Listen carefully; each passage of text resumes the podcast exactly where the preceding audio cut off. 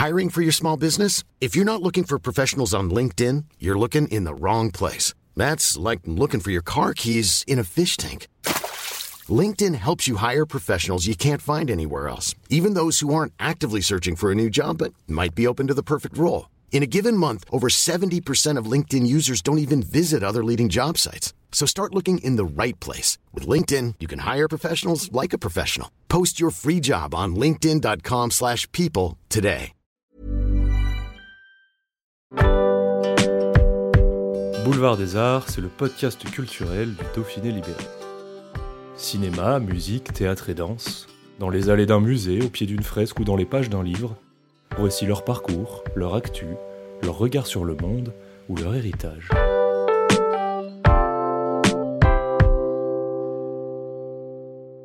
Céline Monsara et Alexia Papineski, bonjour et merci d'avoir accepté notre invitation pour ce podcast avant votre venue les 6 et 7 mai au Héros Festival de Grenoble qui se tiendra à Alpexpo pour sa cinquième édition. Alors vous êtes toutes les deux comédiennes, on a pu vous voir dans plusieurs rôles au théâtre, dans des courts-métrages ou encore dans des téléfilms par exemple, mais si vous êtes invité au Héros Festival, c'est plus particulièrement pour votre carrière prolifique dans le doublage. Car si les gens ne connaissent pas forcément bien vos visages, ils ont à coup sûr déjà entendu vos voix. Et quelle voix? Celle de Julia Roberts pour vous, Céline notamment, mais aussi de Dory dans Le Monde de Nemo, et puis pour vous, Alexia, celle de l'actrice Lily James. Et puis vous n'êtes pas seulement consoeur, comédienne, vous êtes également mère et fille. On aura l'occasion d'en reparler au cours de cette interview. Mais tout d'abord, est-ce que vous pouvez nous expliquer comment vous avez débuté dans le doublage? Parce qu'on a parfois l'impression que c'est un milieu assez fermé. Est-ce que c'est vraiment le cas? Euh, Ça l'a peut-être été à une époque, ça ne l'est plus du tout, et tant mieux. Euh, c'est un, concours de circonstances. Moi, j'avais de la famille qui travaillait dans, le, dans la distribution de films. Et euh, j'ai à un moment donné euh, été assistée à, à, à, une séance de doublage. Et puis, et puis c'est une chose qui, qui m'a plu. Euh, il y avait beaucoup de travail à l'époque. On, faisait, on enregistrait beaucoup de films de karaté, des films chinois. Et j'ai appris mon métier comme ça. Enfin, mon métier, en tout cas, cette, cette du doublage et voilà et puis après ça s'est enchaîné euh. alors Alexia on le disait vous êtes la fille de Céline Monsara présente avec nous donc et d'un autre comédien également qui pratique lui aussi le doublage Michel Papineski qui a été entre autres la voix française de Robin Williams j'imagine qu'en ce qui vous concerne vos débuts ils ont été forcément impactés par la carrière de vos parents? Euh, oui sincèrement je sais pas si j'avais euh, des parents comédiens je sais pas si j'aurais eu l'idée de devenir comédienne euh, après j'ai pas fait du doublage tout de suite contrairement à certains enfants de comédiens qui ont commencé assez jeunes, moi j'ai commencé un peu plus tard. J'ai fait euh, des études de théâtre et après j'ai fait du doublage. J'avais pas envie que ce soit une activité comme on fait de la poterie ou voilà. Donc j'avais envie qu'elle soit comédienne et je savais et je savais qu'elle le serait, même si elle n'en était pas persuadée. Je savais que c'était sa voix, VOIE. Et, et donc, c'est quand tout ça s'est vraiment confirmé, après après des, études de théâtre, conservatoire et tout ce qui va avec, euh, ben voilà, mais elle, fait son chemin toute seule. Alors depuis le début de cette interview, je dis bien comédien et non pas doubleur, puisqu'il faut bien évidemment être comédien pour faire du doublage. C'est pas un simple karaoké comme on l'entend parfois. Est-ce que ça vous agace que cette dimension soit parfois oubliée par certains? Moi, ça m'agace personnellement, quand des gens viennent. Enfin, après, ça m'agace. Je n'ai rien contre eux, mais je reçois de temps en temps des messages de gens qui me disent Oui, on m'a dit que j'avais une jolie voix et que je savais imiter euh, euh, les, gens pas contents. Je, peux avoir une voix de dessin animé, j'ai une voix Disney. En fait, ça veut rien dire pour moi. Enfin, on peut avoir une, une jolie voix, peu importe, mais dans le doublage, on n'a pas tous des jolies voix. En fait, ce qu'ils veulent, c'est des comédiens avant tout. Et après, notre voix, c'est notre moyen d'expression. Mais euh, c'est par là qu'on va exprimer des émotions. Mais avant tout, on est comédien. Donc moi, c'est vrai que ça peut m'agacer euh, assez fort quand des gens euh, pensent qu'il suffit juste d'avoir une voix intéressante ou de moduler sa voix. Quoi. Céline, est-ce qu'il est vrai qu'à une époque, faire du doublage était plutôt mal vu dans la profession de comédien? Ah, il est certain que quand vous alliez vous présenter, euh, quand vous étiez convoqué dans une maison de prod ou chez un agent, on vous disait bon bah si tu peux oublier que tu fais du doublage, ce qui était totalement ridicule parce que les comédiens qui sont arrivés à une certaine époque, qui tournaient plus et qui sont venus sur les plateaux de doublage parce qu'ils avaient un copain qui, qui en vivait bien et ils se sont dit tout d'un coup bah pourquoi pas parce que c'est un boulot de comédien, se sont aperçus que c'est pas une chose tout à fait aisée parce que mmh. il faut il faut un sentiment immédiat, on n'a pas la possibilité de, s'inventer toute une histoire, il faut y aller tout de suite. Euh, voilà, donc euh, en plus, on ne double pas toujours des chefs-d'œuvre, il faut bien le dire. ce qui est normal. Hein. et donc, bien, bien, bien souvent, c'est un peu l'auberge espagnole. C'est-à-dire que si vous-même, vous ne vous nourrissez pas de votre vécu et de, votre savoir-faire de comédien, c'est un peu compliqué. Voilà. Et finalement, est-ce qu'on peut faire un, bon doublage lorsque l'on a des mauvais comédiens à, l'écran? Moi, je pense qu'on peut presque améliorer un peu le produit, mais bon, euh, pas exagérer non plus. On va pas passer d'un soap très mauvais à un film, euh, voilà, on va primer, quoi. Mais euh, ouais, je pense que ça peut améliorer un peu. Après, c'est difficile, je trouve, de, doubler des mauvais comédiens et, des, voilà, quand c'est mal écrit ou quand c'est très mal joué, c'est difficile pour nous, je trouve. Bah, Alexia et, et, moi avons, euh, euh, à, des moments différents de nos vies, doublé un soap qui s'appelle Les Feux de l'amour. Et c'est vrai que, encore une fois, là, si c'est pas toujours évident. Alors, il y a de très bons moi, ma hein. comédienne n'était pas mauvaise. Enfin, moi, je dois avouer que la mienne, c'était pas, euh, euh, c'était pas forcément difficile euh, de la doubler. C'est juste le texte qui est un peu compliqué. Mais, et les situations. Et les situations, voilà. On a un peu toujours l'impression de rejouer toujours la même scène. si vous ratez 30 épisodes d'Effet de l'amour, c'est pas grave. Vous pouvez reprendre là. Vous pas louper grand-chose. mais... mais je pense que c'était un peu le but aussi. Oui, oui, oui. Enfin, moi, personnellement, je le fais euh, très sérieusement parce que je pense que si j'y vais avec du second degré et, et que j'y crois pas, bah, les gens vont pas y croire. Alors déjà, si la comédienne est terrible, que le texte n'est pas terrible, que la situation est un peu ridicule, si en plus euh, moi j'y crois pas et que je suis pas sincère, euh, ce sera mauvais quoi. Donc c'est un peu la différence entre un bon et un mauvais doublage ce que tu viens de dire. Je pense que quel que soit le produit, ah bah il, oui, il, faut, être... au maximum. Euh. vous savez, c'est comme au théâtre. Hein. Vous pouvez jouer des situations où on n'a pas toujours, on joue pas toujours des, des chefs-d'œuvre, hein. mais euh, quand vous êtes sincère, vous pouvez faire passer beaucoup, beaucoup de choses. Mm.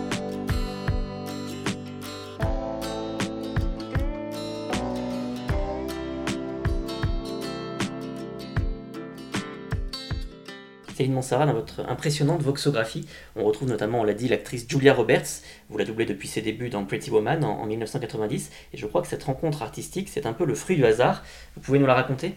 Oui, euh, j'attendais, euh, euh, dans un studio. C'est un studio dans lequel il y a plusieurs plusieurs plateaux de doublage et j'attendais parce que le, le, le, le, film que je, que je doublais, je ne sais plus ce que c'était, ils étaient en retard et donc j'attendais. Puis il y a un directeur de plateau que je connaissais très bien qui s'appelait Jean Drose est sorti en disant bah tiens puisque tu fais rien euh, viens euh, je, passe des essais les Américains viennent de refuser encore la, série d'essais que j'ai envoyée viens, viens, viens passer un essai. Donc je suis, je suis venue, j'ai passé l'essai. C'était la fameuse scène où elle est avec Richard Gere ils sont dans leur chambre, elle est en contrebasse, il y a des petits escaliers et il lui fait boire une coupe de champagne en lui disant que le champagne, c'est particulièrement, on l'apprécie particulièrement quand on mange des fraises. D'ailleurs, il faut essayer parce que c'est vrai que c'est pas mal. Et, donc voilà, il y a une scène de rire. Il paraît que, alors après, euh, hein, je sais pas si, c'est devenu une légende, il paraît que j'ai été choisie parce qu'on avait un raccord de rire. Enfin, on a un rire assez proche. On a une espèce d'éclat de rire comme ça. Voilà. Et quand on double une actrice depuis plus de 30 ans maintenant, comme vous le faites avec Julia Roberts, est-ce que ça devient un automatisme ou est-ce qu'elle arrive encore à vous surprendre? Non, elle me surprend parce qu'elle elle n'est pas toujours dans le même registre. Alors, elle a fait beaucoup de, comédies romantiques, ou de, mais elle a fait aussi des rôles dramatiques. Et euh, non, non, elle, elle, me surprend. Alors, ce qui est, ce qui est intéressant, euh, tu pourras en parler aussi, Alexia, c'est quand on retrouve une comédienne, euh, on, s'attend à certaines choses. Donc, c'est un petit peu comme une, une retrouvaille avec une amie. On se dit, tiens, elle va faire ça. Et paf, elle le fait. Bah, on passe des heures à les regarder, à les à écouter toute leur, euh, enfin leur mimique, leur, euh, leur, euh, enfin oui, donc oui, on les connaît quoi. Enfin, on connaît bien leur jeu, donc c'est normal, oui, qu'on puisse rentrer dedans plus facilement quand on les double depuis longtemps. De votre côté, Alexia Papineski, vous êtes, on l'a dit, la voix française de Lily James, que vous avez doublé dans Cendrillon, Baby Driver ou encore dans Yesterday, par exemple. C'est une belle rencontre, cette actrice? Ah oui, oui, oui. Alors elle, vraiment, je me rappelle quand on m'a dit que j'étais prise pour Cendrillon, j'y croyais pas du tout. Euh, j'étais persuadée que c'était quelqu'un d'autre qui s'appelait comme moi, qui avait été choisi. je lui ai demandé de répéter trois fois. Euh, et, oui, non, non, je suis hyper contente de continuer à la doubler. Après, c'est pas gagné à chaque fois parce que je passe des essais à chaque fois.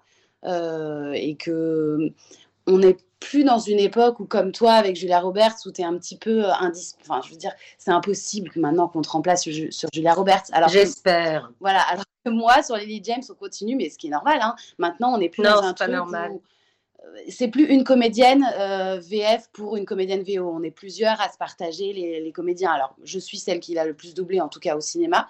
Euh, et j'espère que ça continuera parce que, pareil, euh, je prends beaucoup de plaisir à la doubler. Mais voilà, je n'ai pas de. Il n'y a pas de Pardon, il n'y a pas de voix officielle. Vous savez, très souvent, on nous pose la question, vous êtes, on nous dit, vous êtes la voix officielle de. Non, il n'y a pas, il a pas de, de choses de voix officielle. Bah, on peut faire officialiser, en fait, il paraît. Ah on peut demander, j'ai appris ça il n'y a pas longtemps, on peut demander à l'acteur américain ah oui. de nous faire officialiser. Ah oui, d'accord. Mais on va leur écrire. Hein. Ce n'est pas vous, toutefois, qui l'a doublé dans la série Pam and Tommy, sortie euh, dernièrement sur Disney. Alors là, euh, là j'ai passé l'essai. Donc, c'est-à-dire que là, bah, moi, j'ai quand même été appelée pour passer l'essai. Donc, j'étais quand même contente euh, parce que j'attendais cette série depuis un moment et que je, savais qu'elle allait faire cette série et j'avais très envie de le faire. J'étais heureuse qu'on m'appelle pour passer l'essai. Après, c'est le jeu. J'ai pas été bonne ce jour-là. Je veux pas me justifier, mais j'étais enceinte jusqu'aux yeux. Donc, peut-être que j'étais, voilà, j'étais peut-être pas dans l'humeur de Pamela Anderson.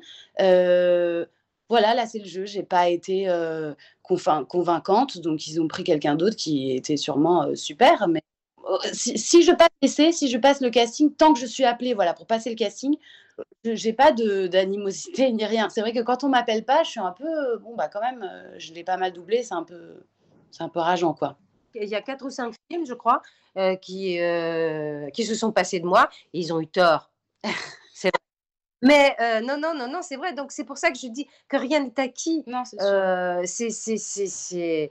c'est tout à fait regrettable. Et plus que ça, si ça m'arrivait là, euh, à l'heure actuelle, c'est vrai que je, je, le vivrais assez mal, je, je pense. Et c'est pas une question d'ego, hein, mais mais bon, c'est comme ça. Vous savez, malheureusement, le public, euh, ils n'en tiennent pas compte, les, majors. Euh. alors peut-être dans, dans les séries, il y a toute un, une communauté, une euh, de fans qui se, qui s'agitent, qui ferait que. Il y a par exemple eu ça. C'est très curieux parce qu'il y a, il y a ça très très de façon très forte dans, dans, dans, tous les mangas, par exemple. Hein parce que moi qui ai, qui ai été dans un manga, enfin qui le, euh, qui suit encore, puisqu'il y aura euh, encore quelques épisodes, je crois, de ce, de ce fameux chef-d'œuvre euh, qui est Dragon Ball Z ou Dragon Ball le reste. oui, je ne sais plus ce que je voulais dire. Oui, c'est ça. Les, les, les, les fans s'étaient agités parce qu'il était question de nous remplacer quand la prod a, ah. a changé. Et là, tout d'un coup, euh, sur les réseaux sociaux, tout ça s'était agité en disant mais non, c'est pas possible, on peut pas. Euh, Brigitte Lecordier est intouchable, Éric Legrand, Patrick Borg, enfin bon, voilà. Et, c'est vrai que je pense que euh, c'est un petit peu parce que les, les fans s'étaient révoltés entre guillemets qu'ils avaient été obligés de nous reprendre, quoi.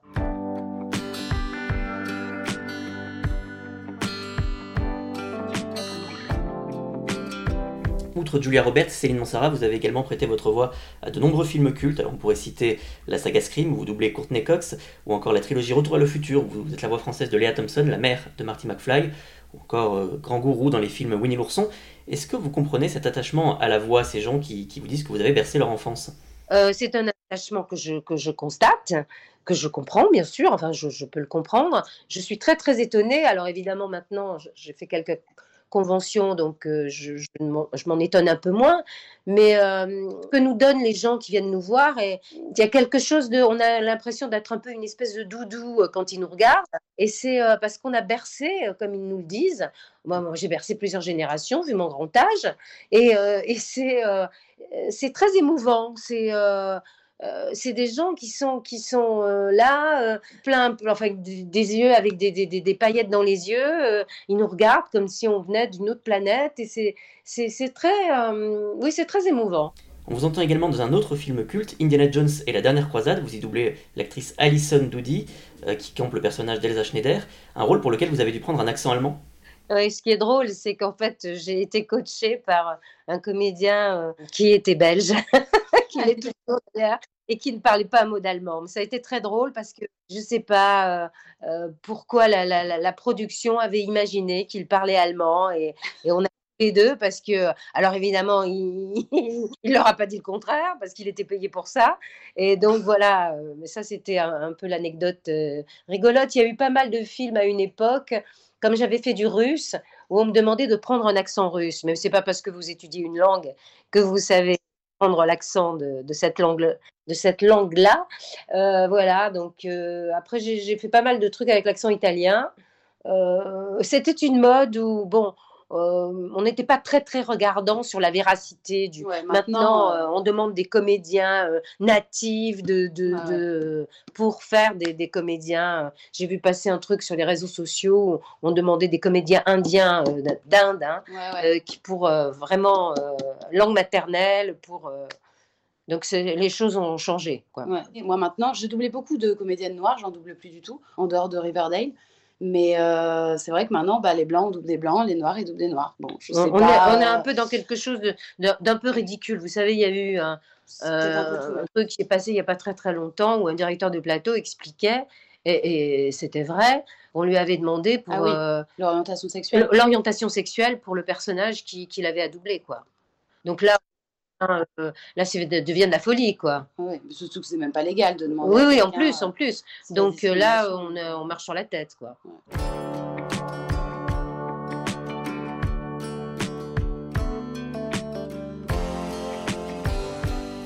Et puis il y a un autre personnage qui vous colle à la peau, Céline Monsara. C'est ce personnage de Dory, ce poisson chirurgien bleu amnésique que vous avez doublé pour la première fois dans Le Monde de Nemo. C'était en 2003.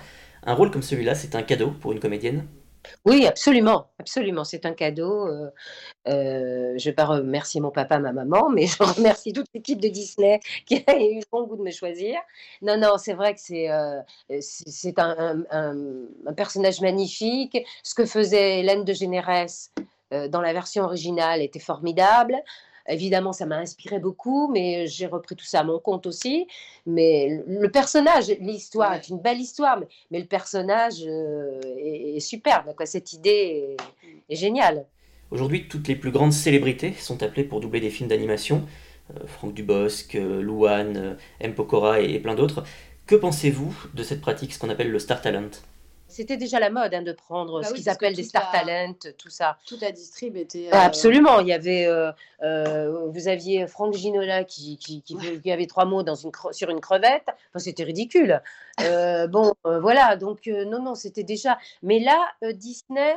dans la mesure où ils avaient déjà Franck Dubosc, qui est comédien et était formidable sur le truc, ben, ils, m'ont choisi parce que, ben, je sais pas, voilà, ils m'ont choisi.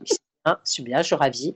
Euh, mais après, euh, moi, je, je, trouve ça tout à fait normal euh, qu'on prenne des, comédiens qui peuvent faire aussi que, que le film ait, une autre écoute. Oui, mais des comédiens. Mais des comédiens, bien sûr. En revanche, si on prend un animateur ou un footballeur, ou voilà, ça, non, je ne le conçois pas. C'est pas bien.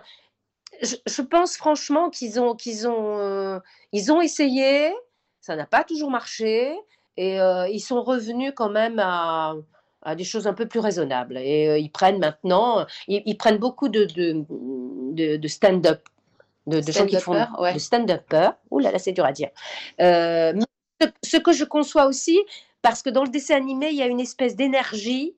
Et puis ce sont des comédiens. exactement qui n'est pas toujours évidente pour un comédien euh, qui a le temps de s'installer. Par exemple, j'ai le souvenir d'une comédienne assez connue euh, sur le, monde de Dory et qui disait à la directrice de plateau, je ne pensais pas que ce serait aussi difficile parce que je n'arrive pas à avoir l'énergie. Et c'est une comédienne qui a le sens du comique et qui, a une, une véritable énergie quand elle est à l'image.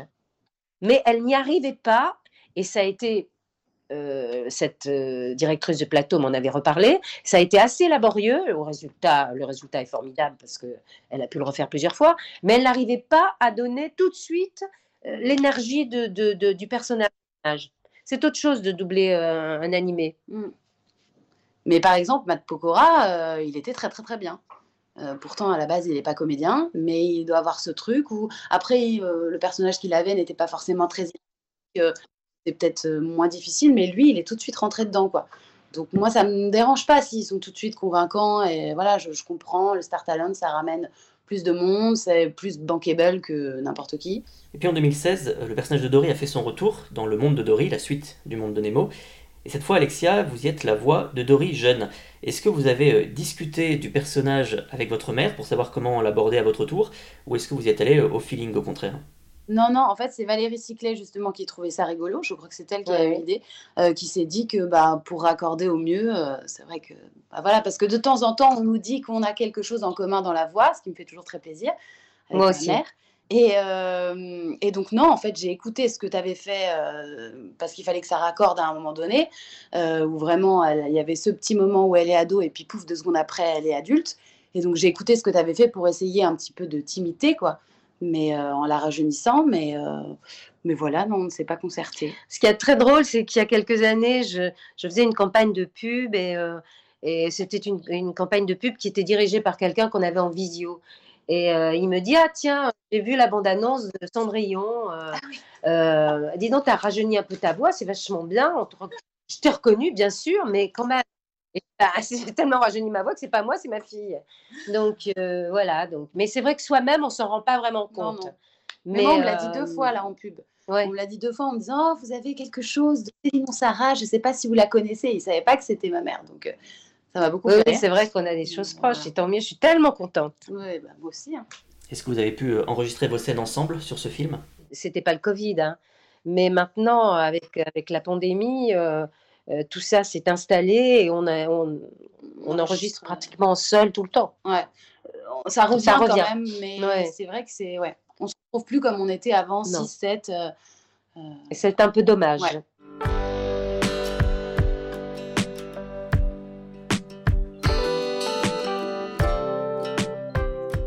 Voit parfois sur internet des, images d'époque qui montrent euh, la folle ambiance qu'on trouvait sur les plateaux de doublage. Je, pense euh, au doublage du Muppet Show par exemple. Euh, Céline Monsara, vous, vous avez pu travailler sur la série Les Schtroumpfs. Vous étiez la voix française de la Schtroumpfette, aux côtés de comédiens comme Gérard Hernandez, Francis Lax ou encore Philippe Dumas. Et puis on pense bien sûr au Dragon Ball avec Brigitte Lecordier, Éric Legrand, Virginie Ledieu, Marc Lesser, on ne peut pas citer tout le monde. Il devait y avoir aussi une très bonne ambiance, j'imagine, et de bons souvenirs pour vous en tant que comédienne sur ces plateaux. Oui, euh, les Schtroumpfs, ça a été, euh, ça a été une chose, euh, oui, assez étonnante parce qu'en plus, tous les comédiens que vous, vous citez, les Schtroumpfs, c'était pas leur génération, c'était la mienne. Donc en fait, j'étais la seule à savoir ce qu'étaient les Schtroumpfs. Quand, on a eu le premier épisode, Peyo était venu, le dessinateur était venu sur le plateau pour voir un peu, pour nous voir, pour voir un petit peu comment on était, tout ça. On avait été choisi par son équipe et, et par le, le directeur de la, de la maison de doublage qui, s'appelle Michel Salva. Michel Salva, et la, boîte s'appelait La Sophie, elle n'existe plus à l'heure actuelle. Et, euh, et c'est vrai que c'était drôle parce que ces, ces hommes qui auraient pu déjà être mes papas, sinon plus, euh, bon, les Schtroumpfs, d'ailleurs, il y a un comédien euh, qui est un comédien formidable, n'a jamais pu dire Schtroumpf. c'était c'était toujours très très laborieux. C'était, je ne sais pas ce qu'il nous faisait à chaque fois, mais c'était à mourir de rire.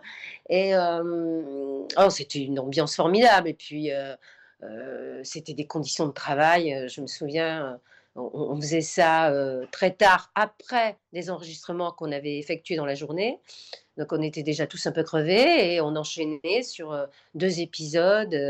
voilà. Donc c'était, il y avait une espèce de d'énergie, de trucs qui faisaient que euh, ah bah, ça fonctionnait bien. Et puis, euh, il faisait du texte, quoi, parce que Francis Lax, il était habitué à, toujours avoir le dernier mot sur un truc. Il avait imaginé un petit technique avec euh, Serge Lorca, je crois. Enfin, bon, voilà. Donc, c'était des ambiances assez extraordinaires. Je pense que c'est moins le cas à l'heure actuelle parce que aussi, bah, on n'a plus le temps. Bah, on n'a plus le temps et puis on est tout seul. Et ce décalage de génération dont vous parlez, vous l'avez vécu vous aussi avec le doublage des animés japonais lorsqu'ils sont arrivés en France, avec Dragon Ball par exemple. Comment vous avez abordé ces doublages? Est-ce que c'était difficile? Difficile non, euh, simplement euh, on était tous dans l'inconnu parce que même la chaîne euh, ne savait pas ce qu'elle ce qu'elle avait acheté. Parce qu'en fait, c'était un, c'était un animé réservé aux adultes au Japon. Et il y a plein de scènes qui ont été coupées. Par exemple, le petit cochon, euh, euh, il y avait des scènes un peu scato. Euh, Tortue Géniale, euh, il saignait du nez à chaque fois qu'il voyait une petite fille et il Ah oui. passait la main sous la jupe des petites filles. Euh, bon, c'était un peu, on se disait, c'est quand même curieux. Donc en fait, euh, la chaîne avait coupé et passé des épisodes qui étaient plus. Alors, au lieu de faire 30 minutes, il devait peut-être euh, certains 22, 27, euh, voilà. Donc, et quand la télévision japonaise est venue euh, et a interviewé bon, Brigitte en, en premier lieu, parce que c'était la vedette, euh, et qu'elle est partie au Japon ensuite, c'était extraordinaire. Ils nous ont tous interviewés. Et c'est vrai que euh, c'est à ce moment-là qu'on a compris qu'on doublait quelque chose d'un peu mythique. Ouais. Et... Mais on le faisait avec beaucoup de bonne humeur et, et, de, et de tout. On était content de le faire. Mais on ne se rendait pas compte que ça allait devenir en effet euh, le manga qui allait euh, faire que Ouais. bah, nous nous retrouverons euh, euh, le 6 et 7 mai euh, à Grenoble. Aujourd'hui, il existe déjà des logiciels qui permettent de, de doubler des personnages grâce à des voix de synthèse, par exemple pour des jeux vidéo. Est-ce que cela vous inquiète pour l'avenir de votre métier ou est-ce que cela vous paraît impossible que des outils comme cela remplacent un jour les comédiens de doublage? Moi, ça m'inquiète beaucoup. Ma mère est beaucoup plus euh, détente euh, sur le sujet. Mais euh, oui, oui, moi, ça m'inquiète beaucoup parce que je pense. euh, J'ai vu certaines vidéos, en effet, de, de comédiens originaux qui se mettent à parler en allemand, en français, avec leur timbre de voix, avec des émotions. Enfin, en tout cas, c'est pas quelque chose de linéaire. Et je sais que comme ils ont déjà une base de données avec des formes d'ondes, enfin en gros ils peuvent récupérer certaines émotions et faire en sorte que, que voilà, on n'entende pas que c'est un robot qui, qui fait le travail. Bah moi ça me fait un peu peur et je me dis que euh, je pense que il va y avoir une branche du métier qui va être remplacée assez rapidement par les IA comme euh, bah, les jeux vidéo, je pense les documentaires, tout ce qui est voice-over, tout ça dans un premier temps, je pense que c'est amené à disparaître. euh, dans un futur assez proche, quoi. C'est ça qui me fait un peu, un peu peur. Après, pour le doublage de, gros films, je pense qu'on a encore un petit peu de temps devant nous, mais c'est assez préoccupant. Non, mais c'est- tout à fait préoccupant. hein. D'ailleurs, il y a une réunion là, euh, euh, au mois de mai euh, du, du SFA, syndicat des acteurs, euh, qui, qui- qui va traiter du sujet euh, pour essayer d'établir des règles. Mais euh, moi, je pense qu'à force de, de- de remplacer l'humain, ben, on va rester chez nous. Ça va servir à quoi? Alors, vous me Bah, à répondrez. faire des économies. Je suis d'accord. Mais Mais, euh, à faire des économies, au bout d'un moment, euh, remplacer l'homme à tout prix, mais quel intérêt? Ou bien sûr économique. Mais, mais euh, je sais bien que l'économie, euh, c'est le nerf de la guerre, mais euh, j'y crois pas tout au fond. Il y a, il y a certainement, comme tu dis très justement, euh, les documentaires, les jeux vidéo en, en premier lieu, je pense. Peut-être la pub, des choses comme ça. Mais euh, je sais pas, j'ai j'ai espoir encore en l'homme et en la femme. On a parfois l'impression que les versions françaises, elles ont été longtemps adulées par le public à une certaine époque, dans les années 80, 90, et qu'aujourd'hui, il y a une tendance à privilégier la version originale tout en dénigrant la version française. Comment est-ce que vous expliquez ce revirement? Est-ce que ce serait lié à une baisse de qualité du doublage? Moi, je pense que déjà, la nouvelle génération regarde beaucoup en VO parce qu'ils parlent beaucoup mieux anglais que les générations précédentes. Euh, et je pense malheureusement qu'il y a peut-être une baisse de qualité parce qu'il y a des choses qui sont euh, dites euh, doublage français, mais qui ne sont pas forcément doublées en France. Qui sont doublées au Maroc, en Espagne, par des comédiens qui n'ont pas d'accent. Mais voilà, moi je pense, parce que ce sont des endroits où, ils sont payés moins cher, les locaux doivent coûter moins cher, ils ne sont pas payés à la ligne, je ne sais pas comment ils sont payés, mais voilà. Et donc, je pense que oui, il y a du doublage de, de moins bonne qualité, mais pas tout. Je pense que ce qui est fait en France euh, est quand même assez réglementé et, et plutôt de qualité. Euh, mais voilà, ce qui est fait euh, un peu un doublage parallèle, mais qui passe quand même à la télé. hein. Donc, Et puis je pense qu'il y, a- il y a quand même, il y a toujours eu ça, une espèce de, de snobisme, oui, aussi. mais qui est très très parisien. Je pense que si on posait la question en province, la- les réponses seraient différentes. Euh, qui fait que oh, le doublage, mon Dieu, mais quelle horreur. Voilà. Donc euh, C'est vrai que parfois je me justifie quand j'ai regardé un truc en Mhm. VF. Je dis oui, mais j'avais envie de faire autre chose et donc du coup je voulais pas passer Ouais. à côté de trucs alors qu'en fait, euh, bah, voilà. bien euh, avoir envie de regarder quelque chose en français. Enfin, Il n'y a pas longtemps, j'ai fait une émission de radio et il y avait à Lille un spécialiste de la voix et qui a écrit un bouquin sûrement très intéressant. Et il dit pique-pendre sur le doublage. Alors, c'était très rigolo parce qu'il disait, mais c'est épouvantable, c'est une trahison. Je lui dis, ah mais je suis d'accord avec vous je ne suis pas d'accord avec vous euh, quand vous dites c'est épouvantable. Mais bien sûr que c'est une trahison, entre, entre guillemets. Oui. Bien évidemment. Je dis, mais on essaie de, de, de, trahir le moins possible, d'être mmh. le plus dans, dans l'œil euh, dans les pas du comédien à l'image, mais, mais, il déversait sa bile sur le doublage. Et il me dit, moi qui suis euh, cinéphile depuis toujours, je lui dis, mais oui, mais quand vous étiez gamin, bah je lui dis que vous ne saviez pas lire, hein, ou euh, très peu encore, vous étiez bien content d'entendre, de, de, de, regarder des dessins, des dessins, animés ou des films hein, avec, dans une langue que vous compreniez. Je lui dis, donc il en faut pour tous les goûts. Et, et puis il y a des tas de gens, même très éduqués, j'en connais, qui ne peuvent pas lire les sous-titres, hein. qui, qui, vous disent, moi, je ne peux, pas, je peux pas suivre l'action euh, en regardant l'image, les sous-titres, euh, non, c'est pas possible. Donc euh, voilà, donc alléluia, on est encore là pour très longtemps. C'est les Français qui ont inventé la rythmo. quand vous doublez en Italie, ben Alexia pourrait vous en ah parler. parce je l'ai fait. Voilà. Il n'y a pas de bande rythmo. Enfin, sauf que du coup, je l'avais eu parce que oui, c'était. Après. Oui, mais oui, oui, eux, ils doublent avec euh, des, des, feuilles volantes qu'ils ont sur un pupitre et euh, c'est une galère. mais vous, euh, vous, vous, doublez à l'arrache, quoi. Vous commencez quand vous commencez et vous finissez. Bon, oh, si c'est un peu trop long, c'est pas grave. Ils ont fini de parler à l'image, mais vous continuez à parler. Mais bon, mais ils ont une grande habitude du doublage parce que même leur tournage à une époque, tous les comédiens étaient doublés après et pas forcément par les comédiens qui avaient tourné. Donc euh, non, je, dirais que en effet le doublage français et, on fait du bon travail. Après, euh, personne n'est obligé de voir un film en F. Hein. Voilà, chacun sa liberté. Eh bien, merci encore Céline Monsara et Alexia Papineski. On vous retrouve donc les 6 et 7 mai au Héros Festival de Grenoble. Ce sera à Alpexpo et vous y serez entouré de plusieurs autres comédiens de doublage. On peut citer notamment Johan Sauveur, la voix française de Zac Efron, ou encore Régine Tessot, qui prête sa voix à plusieurs personnages dans Les Simpsons. Le public pourra vous rencontrer pour des dédicaces et des conférences.